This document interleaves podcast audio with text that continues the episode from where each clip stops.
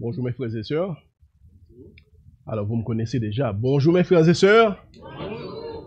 Nous sommes très contents d'être ensemble ce matin, en ce premier dimanche 2023. Et euh, désolé pour ma voix qui est un peu euh, rock aujourd'hui. J'étais un peu grippé. Euh, nous vous souhaitons euh, joie, courage dans cette nouvelle année parce que avec Jésus-Christ, euh, tout est possible.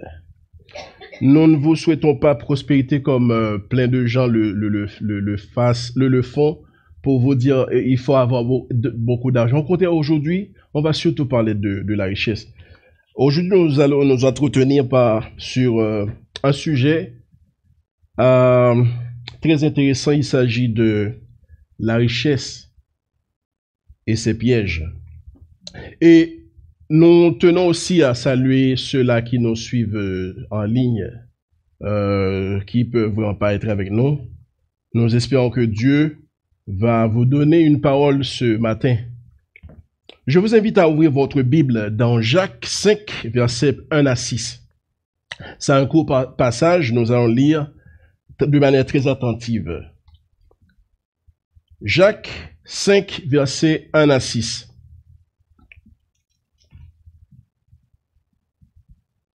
À vous maintenant les riches, pleurez et gémissez à cause des malheurs qui viendront sur vous.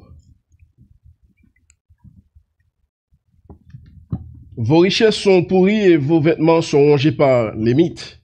Votre or et votre argent sont rouillés et leur rouille s'élèvera en témoignage contre vous et dévorera votre chair comme un feu. Vous avez amassé des trésors dans les derniers jours. Le salaire des ouvriers qui ont moissonné vos champs et dont vous les avez frustrés crient, et les cris des moissonneurs sont parvenus jusqu'aux oreilles du Seigneur de l'univers. Vous avez vécu sur la terre dans les plaisirs et dans le luxe. Vous avez rassasié vos cœurs comme le jour de la boucherie. Verset 6. Vous avez condamné, tué le juste sans qu'il vous résiste.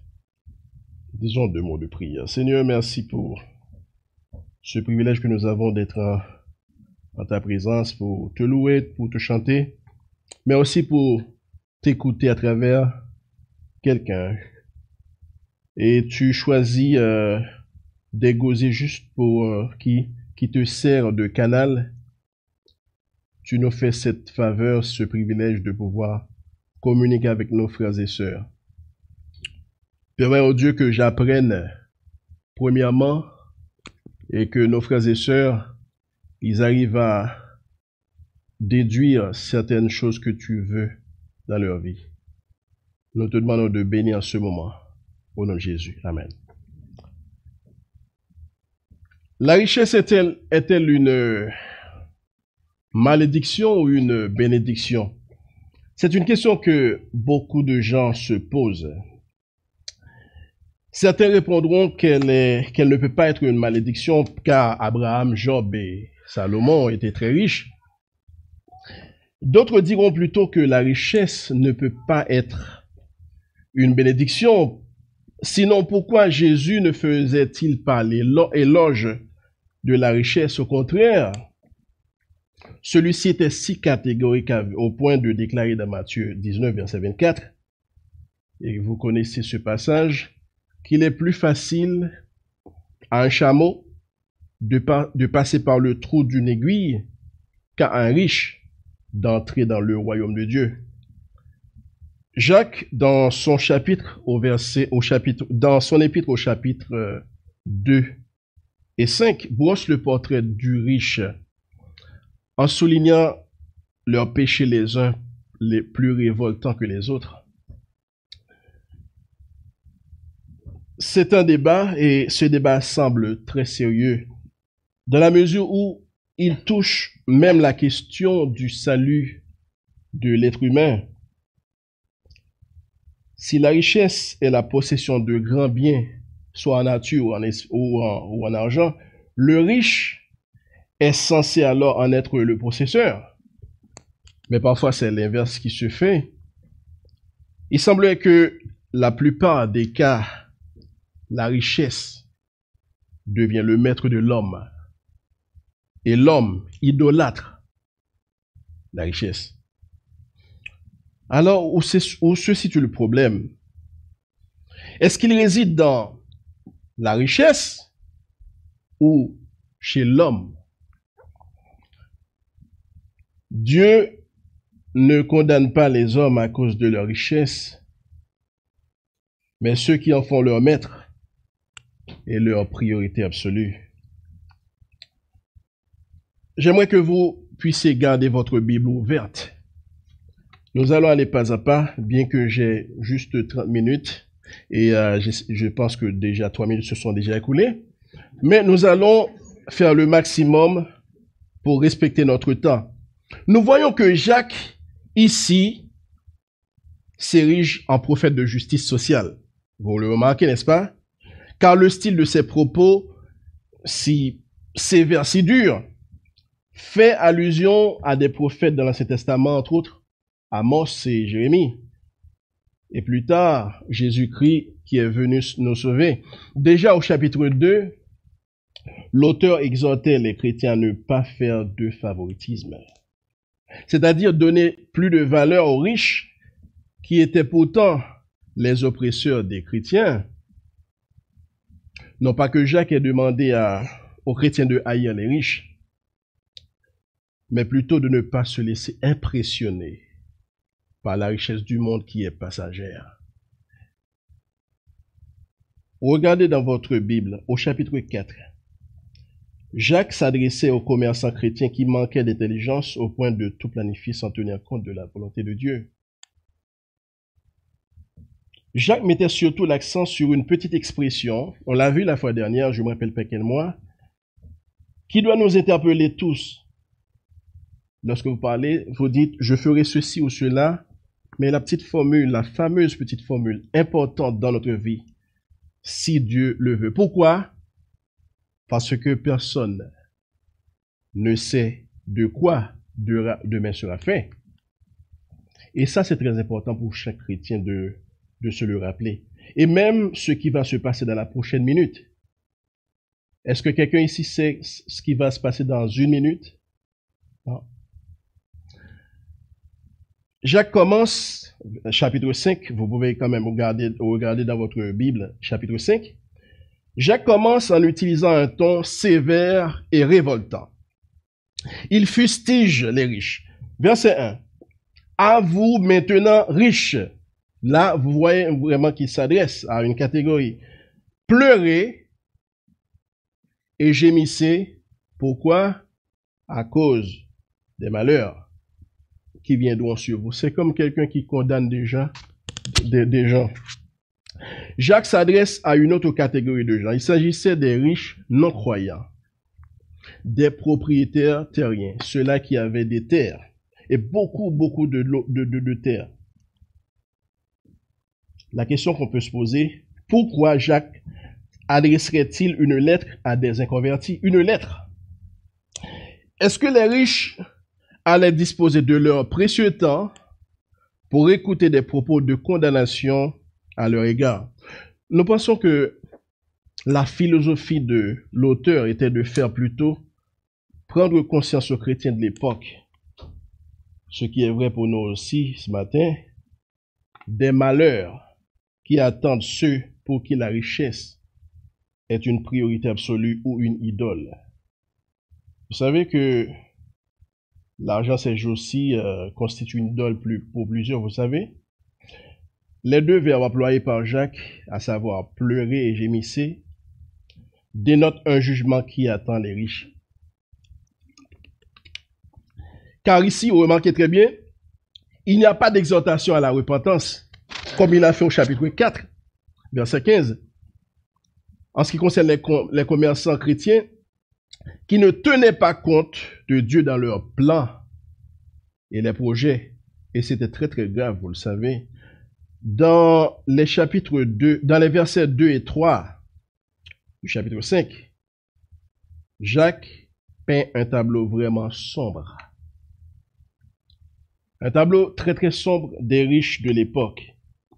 Ce qu'il fait, il dévalorise catégoriquement avec la plus grande fermeté, la plus grande rigueur de ces riches malhonnêtes. Euh, si vous remarquez bien, je considère en fait quatre catégories de, de richesses. Les denrées, les vêtements, l'or et l'argent. Il est intéressant de voir lorsque Jacques euh, dévalorise les riches, il dit, vos richesses sont pourries. Il se réfère à l'alimentation des riches, ce que les riches mangent, à savoir, il s'agit de, des céréales, de l'huile, de la farine, des animaux.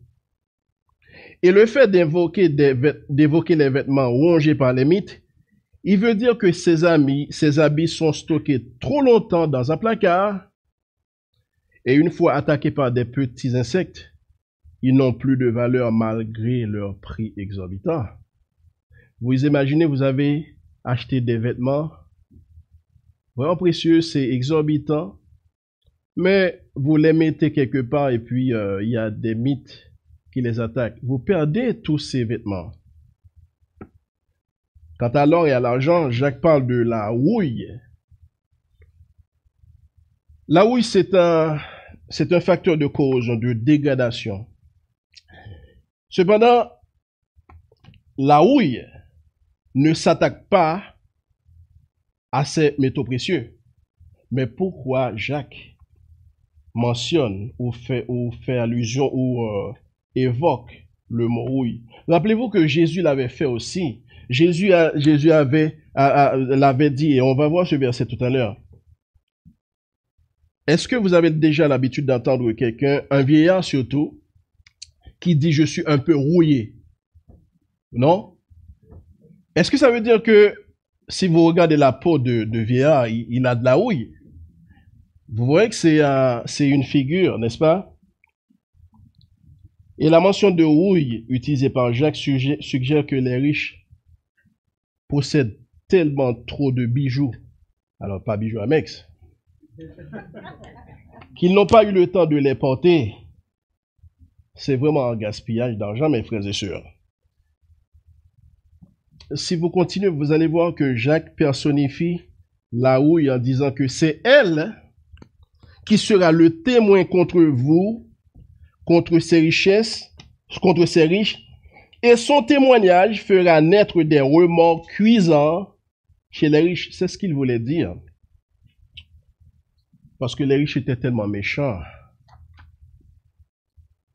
Et vous savez, en vendant certains bijoux, ils auraient pu nourrir des bouches affamées, prendre soin des veuves et des orphelins. Mais ils ne l'ont pas fait. Et à quoi ça sert d'avoir des biens qui ne s'utilisent pas ou presque pas? Et pourtant, il y a des pauvres qui sont vraiment dans le besoin. Il y a malheureusement des croyants qui tombent dans ce piège. Ils sont tellement inquiets, ils, ne font que s'enrichir sans penser un instant à soulager la misère des autres. C'est comme si eux, ils travaillent tout simplement. Et le fait qu'ils travaillent, ils ne se voient tout simplement. Le problème, c'est qu'ils oublient, ils oublient plusieurs choses. Ils oublient qu'il y a des catastrophes, il y a des accidents, il y a la maladie et la mort subite. Jésus dit, que servira-t-il à un homme de gagner le monde s'il perdait son âme? Dans cette portion de lettre, le texte que nous venons de lire, Jacques veut nous interpeller sur les pièges auxquels le riche est exposé, les dangers auxquels ils sont enclins.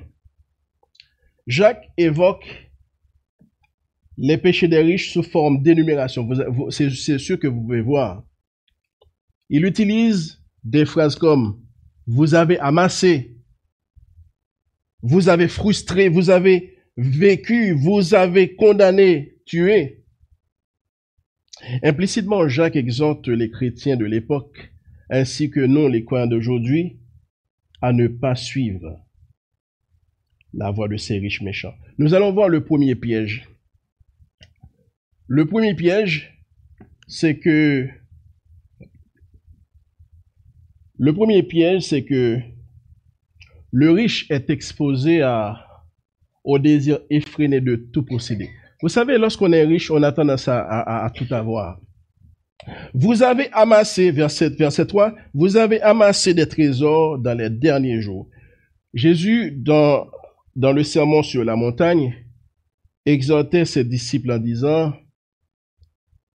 ne vous amassez pas des trésors sur la terre, où les vers et la houille détruisent, et où les voleurs percent et dérobent, mais amassez-vous des trésors dans le ciel, où ni les vers ni la rouille ne détruisent pas, et où les voleurs ne percent et ne dérobent. Matthieu 19, verset 20. Puis il conclut, et ça c'est un principe, car là où est ton trésor, là aussi sera ton cœur. J'aimerais reprendre cette phrase de Jésus-Christ que j'aime beaucoup. Car là où est ton trésor, là aussi sera ton cœur.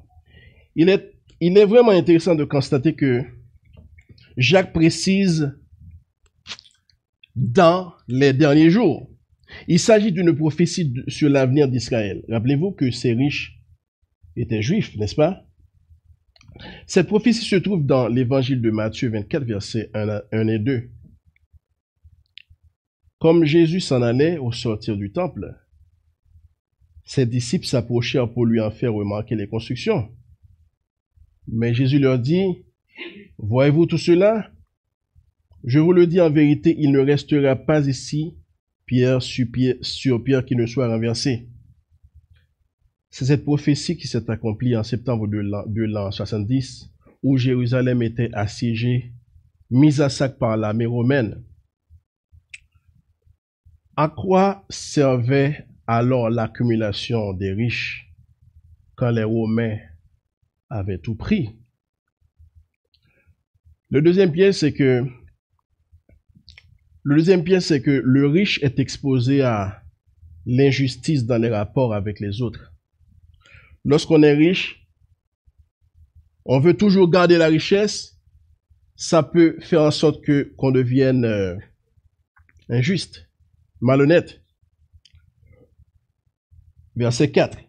Le salaire des ouvriers qui ont moissonné dans vos champs et dont vous les avez frustrés crie. Le salaire qui crie. Et les cris des moissonneurs sont parvenus jusqu'aux oreilles du Seigneur de l'univers. Le verset 4 est une conséquence de la cupidité, de l'amour, de l'argent, de la cupidité des riches. Les agissements de ces propriétaires étaient une transgression de la loi mosaïque qui stipule en Lévitique 19, verset 13, Tu ne retiendras pas chez toi la paye d'un salarié jusqu'au lendemain. C'était une chose qu'il ne fallait pas faire. Hein? Et, dans, et en Deutéronome 24, euh, verset 14, verset 14-15, il est clairement dit, tu n'opprimeras pas le salarié pauvre et indigent. Tu lui donneras le salaire de sa journée avant, avant le coucher du soleil, car il est pauvre et il lui tarde de le recevoir. Sans cela, il crierait à l'Éternel contre toi et tu te chargerais d'un péché. C'est une loi que les riches connaissaient très bien. Mais ils étaient tellement cupides.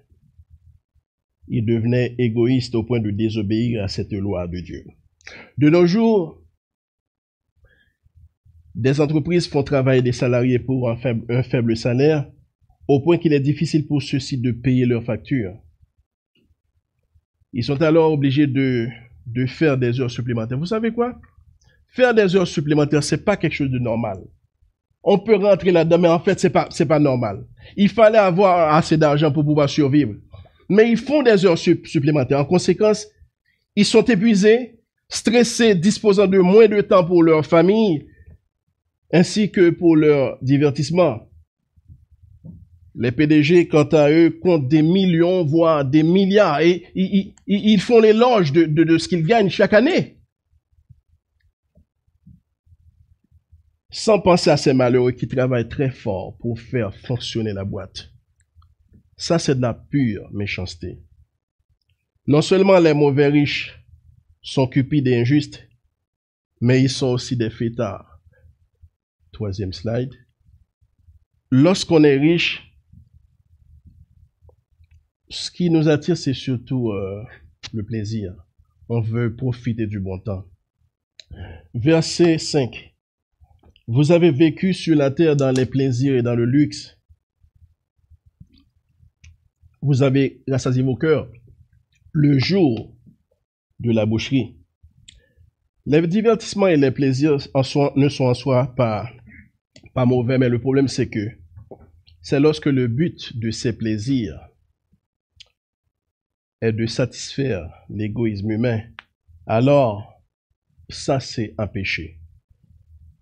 La, la parabole du riche et du pauvre Lazare Luc 16, verset 19 à 31 est une très bonne illustration, mes frères et sœurs, sur l'aveuglement des, riches concernant la fragilité de l'être humain. C'est comme si les riches, ils sont aveugles, ils sont aveuglés, ils comprennent pas que ils, peuvent mourir du jour au lendemain. Jacques compare ces riches impénitents comme un troupeau que l'on agresse pour l'abattoir. Et ça, c'est grave. Voyez jusqu'où Jacques, euh, Jacques, va. Il les compare comme si on engraisse. Donc, il, profite du bon temps. C'est comme si, si c'était un troupeau que, euh, à qui vous donnez de, de, de l'herbe à brouter parce que dans quelques jours, vous allez les abattre. Quelques jours avant d'abattre un animal, on lui donne à manger. Et la bête se contente juste de consommer sans savoir que ses jours sont comptés.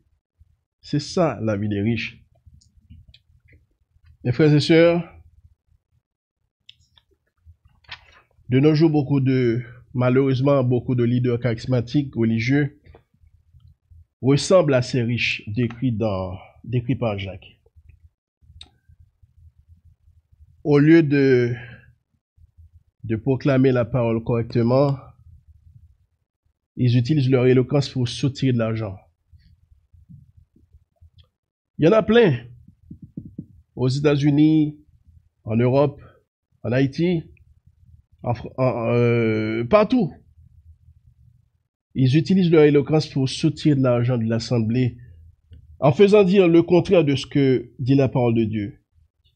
Et c'est sûr que si vous regardez souvent la YouTube, ils exhibent leur maison, leur voiture luxueuse. Ils ont des pages Facebook pour afficher leur train de vie. C'est comme si l'évangile c'était ça. C'est comme si réussir, c'est comme si être un bon chrétien, c'est réussir dans la vie. Ces hommes et ces femmes ont déjà reçu leur récompense. C'est ce que Jésus a dit. Quatrième piège et dernier piège. Le riche est exposé à l'abus sur les faibles, n'ayant aucun recours. Lorsqu'on est riche, on tend à avoir à disposer d'un pouvoir. C'est comme si Lorsqu'on est riche, on, se croit le nombril du monde. C'est comme si on croit qu'on peut tout faire, on a le pouvoir. Verset, verset 6. Vous avez condamné, tué le juste sans qu'il vous résiste. Certains euh, commentateurs voient le juste comme Jésus-Christ, mais ce sont ce sont plutôt les riches qui... Euh, ce, ce n'étaient pas les riches qui ont crucifié Jésus, qui ont fait crucifier Jésus, c'était plutôt les leaders religieux. Il ne s'agit pas de Jésus-Christ, mais plutôt euh, il s'agit des pauvres ouvriers chrétiens, des pauvres cultivateurs auxquels les riches ne versent pas le salaire raisonnable et temps. Il y a deux choses. Ils ne donnent pas un salaire raisonnable et parfois, ils ont tendance à, laisser passer le temps. Et vous savez, dans, le temps en Israël, lorsqu'un ouvrier travaille, on le paie le jour même. Parce qu'il il, il a, la famille, il, il, doit, il doit payer ses dettes.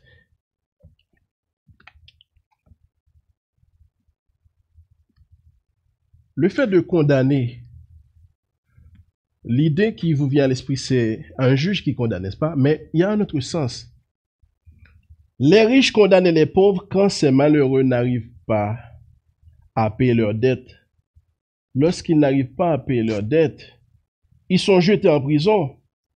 Ou bien ils sont, forcés à vendre toutes leurs possessions. Et malheureusement, ils sont tellement faibles qu'ils ne pouvaient pas avoir recours contre ces méchants riches. Et ils n'avaient pas le choix de mourir de faim, eux et leur famille. Le seul recours qu'ils avaient, c'est de crier à Dieu, n'est-ce pas? Et Dieu entend toujours, toujours le cri de celui qui crie à lui.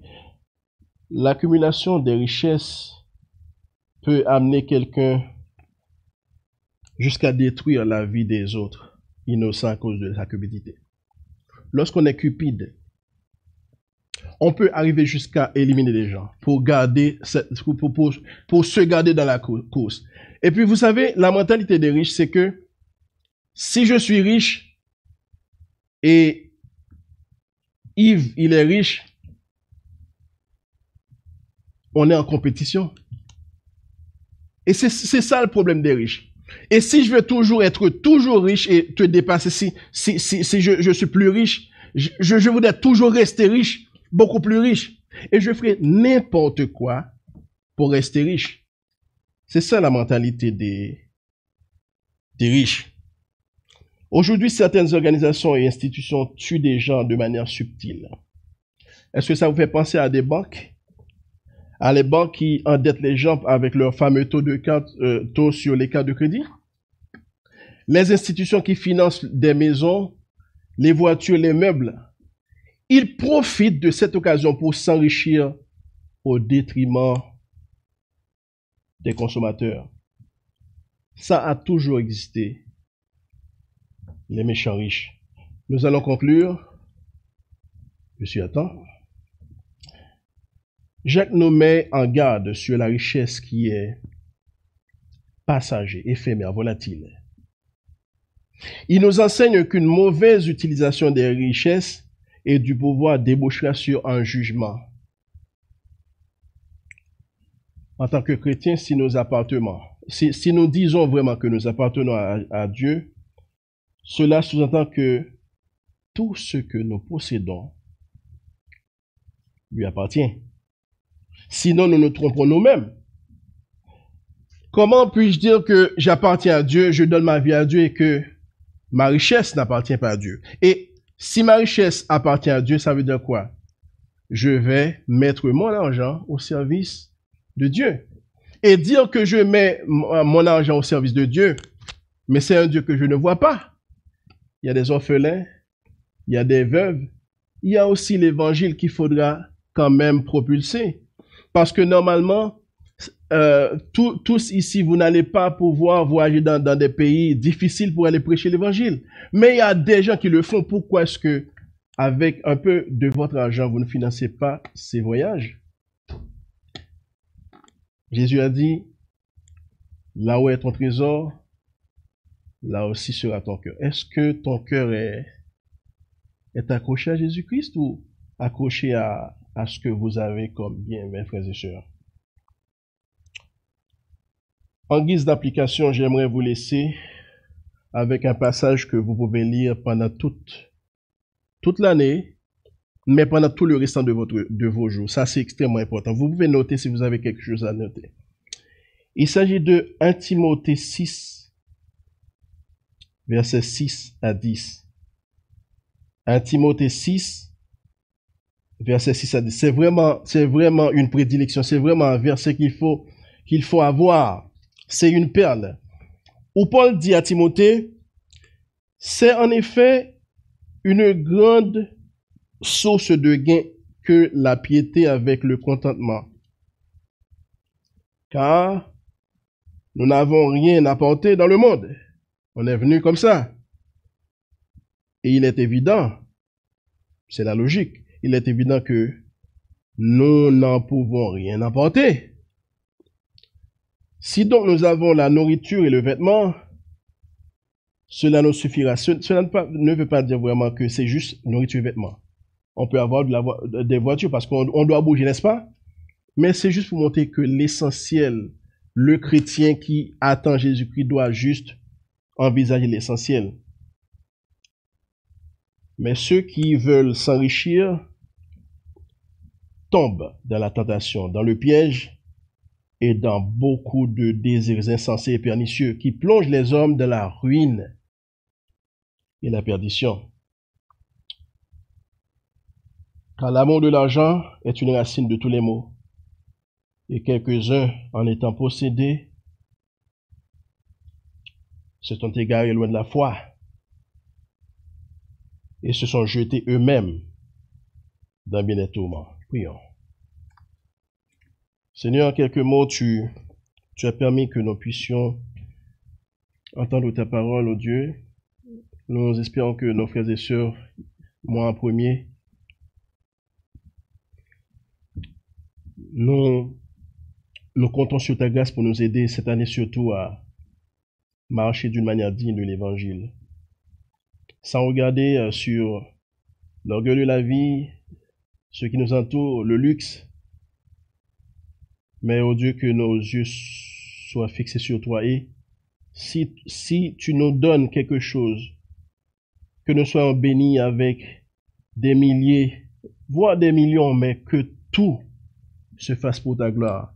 Permets, oh Dieu, que nous ne soyons pas des idolâtres, mais plutôt des, adorateurs du, du vrai Dieu. Aide-nous à marcher comme toi tu le veux. Merci pour euh, ton, euh, ce, jour aujourd'hui que tu nous as permis d'avoir, le 1er janvier 2023. Et hier, c'était le dernier jour de l'année 2022 que nous ne reverrons jamais plus. Mais, oh Dieu, prépare-nous durant cette année à, à être sages dans l'utilisation que nous faisons dans, dans ce que nous possédons et comment. Aide-nous à nous rappeler que nous sommes des gardiens des des gérants pour toi, oh Dieu. Que si nous t'appartenons, ça veut dire que tout ce que nous avons t'appartient. Merci pour ta grâce, au nom de Jésus. Amen.